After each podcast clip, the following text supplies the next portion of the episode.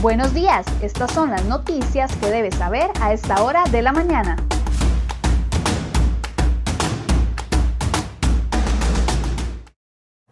Viernes 15 de enero, muy buenos días. Muchas gracias por acompañarnos en una nueva edición de CR Hoy Noticias. Vamos de inmediato a ver las informaciones que hemos preparado para el día de hoy.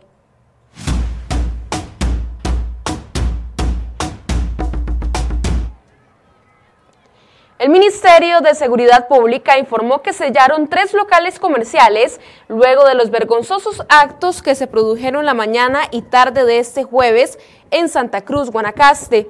La Asociación Típica Santa Cruceña, una de los organizadores del evento, afirmó que todo se trató de una manifestación pacífica.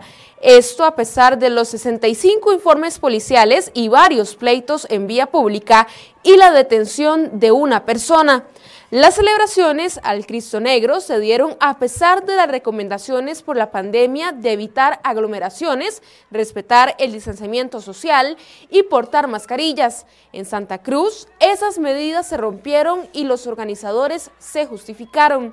Ariana Guido, de la asociación, dijo que se estaba cumpliendo con los protocolos de salud apegados a la normativa legal, nacional e internacional, el cual es un derecho constitucional y un derecho humano. Sin embargo, tras los tumultos de personas que se pudieron ver en los videos, con incumplimientos de medidas, la policía tuvo que intervenir por los pleitos en vía pública. También el alcalde de Santa Cruz, Jorge Arturo Alfaro, reconoció que el ayuntamiento no estaba de acuerdo con este tipo de eventos, pero que es muy difícil controlar todo por ser santacruceño porque ser santacruceño es una raza diferente. Sobre esto, el Ministerio de Salud suspendió las procesiones con el Cristo de Esquipulas en Santa Cruz, otra actividad que es costumbre en ese lugar. Asimismo, la Fuerza Pública continuó en su intervención durante la noche de este jueves, en la que las personas seguían consumiendo alcohol en la calle y algunos bares se mantuvieron abiertos. Pasamos a otras informaciones. El país presentó un aumento en la tasa de contagio del 1.06 al 1.12, que quiere decir que por cada 100 contagiados van a infectar a 112 personas. Así lo indicó un informe de la Escuela de Medicina de la Universidad Hispanoamericana, en donde también menciona que Costa Rica es el décimo país de 16 con mayor cantidad de muertes por COVID-19 en Latinoamérica. El doctor Ronald Evans indicó que las tasas de contagio de Costa Rica están cerca de las cifras de Chile y Perú y que tampoco están muy lejos de las cifras de Argentina, Brasil y Colombia. El informe del Ministerio de Salud de las últimas horas indicó que se registran 17 nuevas muertes relacionadas al coronavirus. Asimismo, 1.086 personas dieron positivo para un total de más de 183 mil casos acumulados, de los cuales 140 mil personas se han recuperado, 40 mil se encuentran activos y 2.401 han muerto. Hoy, en el programa Enfoques, a partir de las 8 de la mañana, los voceros de la Caja Costarricense de Seguro Social y del Ministerio de Salud responderán sus dudas sobre la vacunación contra el COVID-19.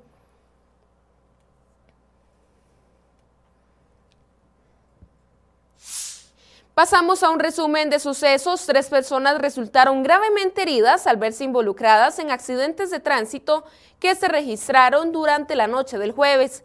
En Zapote, un hombre fue embestido por un vehículo cuando intentó cruzar la calle.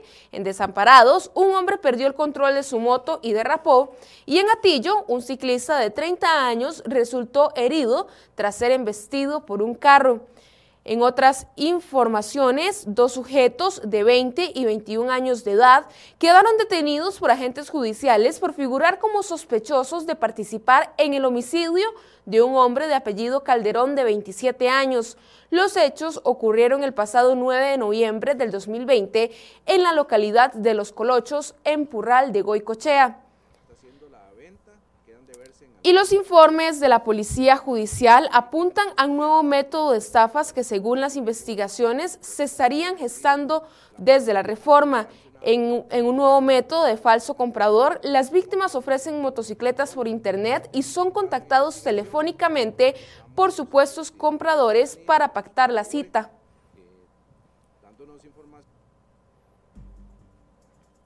Y en las imágenes que se observan en pantalla, cuatro sujetos son buscados por agentes de asaltos del OIJ por figurar como sospechosos de asaltar a varias personas en Escazú. Según autoridades, los sujetos se dirigían hacia un mirador situado en el sector de Bello Horizonte, en Escazú.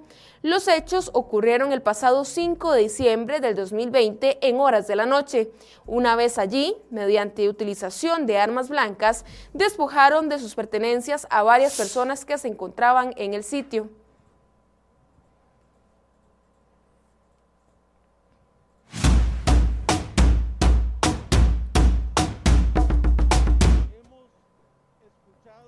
El presidente de la Asamblea Legislativa, Eduardo Krushank, confirmó la acusación presentada por el Ministerio Público contra el diputado liberacionista David Gurson Cerdas.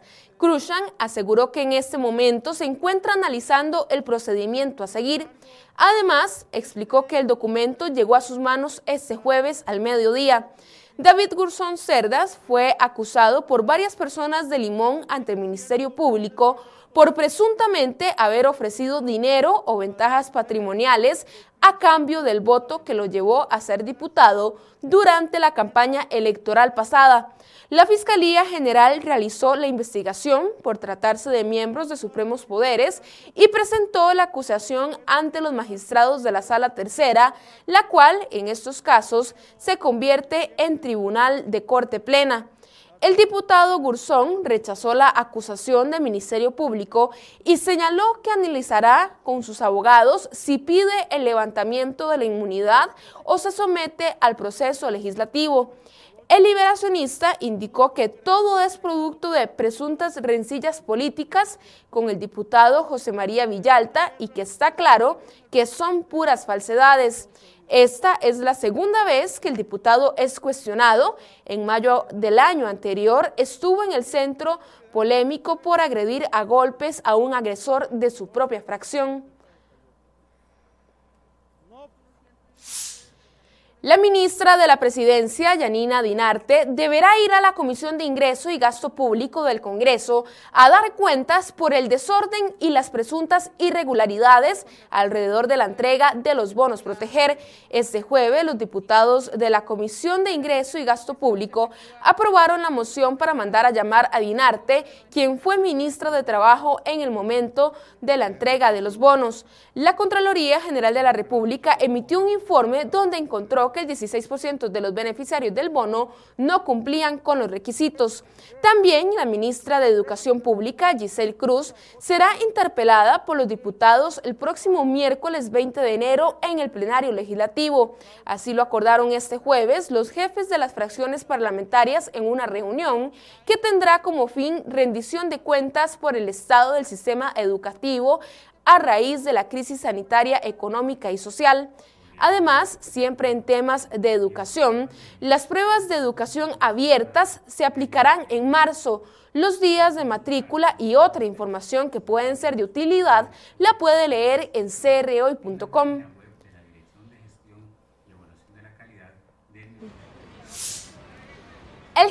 general del Banco de Costa Rica, Douglas Soto Leitón, siempre recibió un reajuste salarial de 16 millones de colones luego de que tuvo que devolver 200 millones de colones que le habían depositado y que tuvo que devolver. Esto tras un criterio de la auditoría interna de dicha entidad bancaria aunque devolvió el dinero en medio de la crisis económica que enfrenta el país, el funcionario recibió un aumento salarial de 1.400.000 colones al mes. Su sueldo pasó de 8.1 millones al mes a 9.5 millones de colones, según informó la entidad bancaria tras una consulta de CROI.com. A Soto Leitón se le habían depositado los 200 millones por un ajuste salarial luego de que Néstor Solís, presidente de la Junta Directiva del BCR, pidiera un criterio a la Procuraduría General de la República. Amparados en ese dictamen legal, se hizo el traslado de los millonarios fondos. Sin embargo, un estudio de la auditoría del banco determinó que el monto era otro y que existió un error de cálculo, por lo que se le solicitó el reintegro de los 200 millones de colones. Área metropolitana. El Ministerio de Planificación, Mideplan, afirmó en un análisis sobre los desafíos que enfrenta el Plan Nacional de Desarrollo e Inversión Pública de Carlos Alvarado para concretarse que el país está urgido de un tren eléctrico. Sin embargo, en el mismo análisis, el Mideplan señala que, pese a la urgencia, el proyecto del tren eléctrico apenas tuvo avances medianos en el 2019 en su etapa de preinversión. Los detalles los puede encontrar en la portada de crhoy.com y siempre en temas relacionados a transporte, las expropiaciones ponen en una carrera contra el reloj a la ruta Cañas Limonal, que tiene pendiente un 67% de los trámites. En total, solo 55 inmuebles están a nombre del Estado desde finales del año pasado. Otros 89 procesos están en trámite y 47 están fuera del MOB, debido a que están en disputa en el Juzgado Contencioso Administrativo. El Instituto Nacional de Seguros INS despidió por segunda ocasión a Cristina Ramírez Chavarría, quien durante el gobierno de Luis Guillermo Solís se había desempeñado como ministra de Justicia. Una investigación la encontró culpable de contratar en asesoría jurídica de la institución a dos allegadas y darles privilegios que no correspondían a una de ellas. Ramírez había sido trasladada de justicia a un puesto como asesora jurídica del INS. De allí fue despedida en octubre del 2018 por primera vez.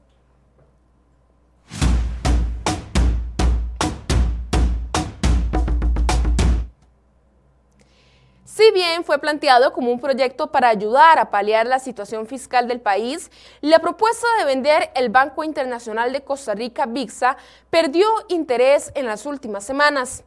Esto al punto de que ni siquiera fue tomada en cuenta para ser incluida dentro de la lista de proyectos a plantear ante el Fondo Monetario Internacional. La idea se desinfló cuando se comenzaron a hacer números de lo que representaba la venta en relación con el valor en libros de la entidad. Según el planteamiento realizado por el exministro de Hacienda, Rodrigo Chávez, al presentar la idea en febrero del año pasado, la venta generaría solamente un 0.04% del Producto Interno Bruto PIB. El patrimonio de VIXA en libros supera los 230 millones de dólares.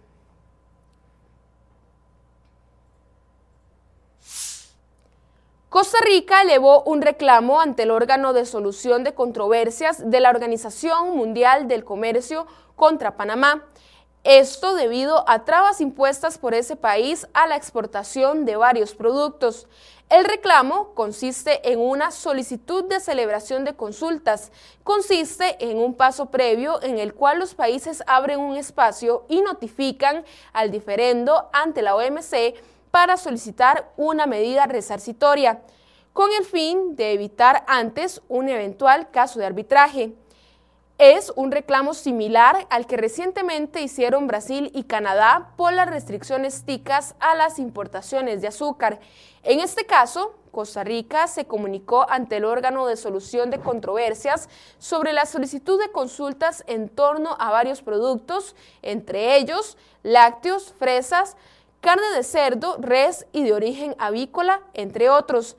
La solicitud del país fue comunicada a las partes este jueves y se origina en supuestas restricciones de Panamá a productos locales que iniciaron con la no renovación de permisos a plantas de lácteos el año pasado.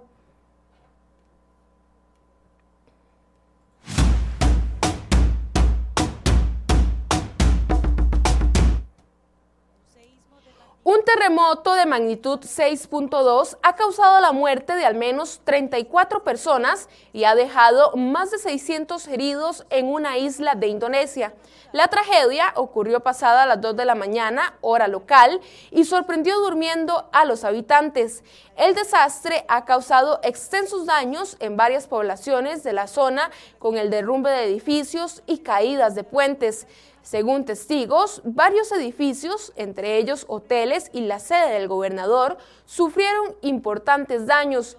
El operativo de rescate está siendo lento y se enfrenta a enormes dificultades por la falta de maquinaria pesada y suministro eléctrico para buscar a posibles víctimas entre los más de 300 casas destruidas.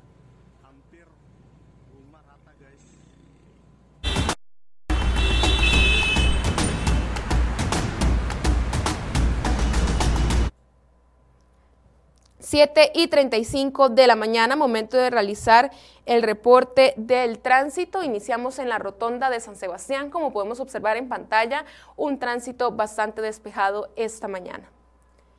Y ahora nos vamos hasta Desamparados, esto es cerca del cementerio, donde también hay un tránsito bastante favorable.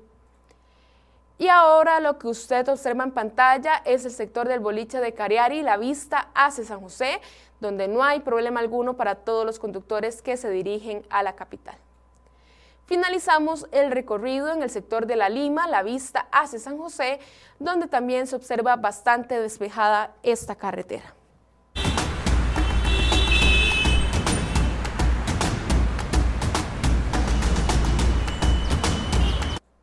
Finalizamos esta edición de CRO Noticias. Muchas gracias por su compañía. Recuerde que a partir de las 8 de la mañana inicia la transmisión en vivo del programa Enfoques. Que tengan un excelente fin de semana.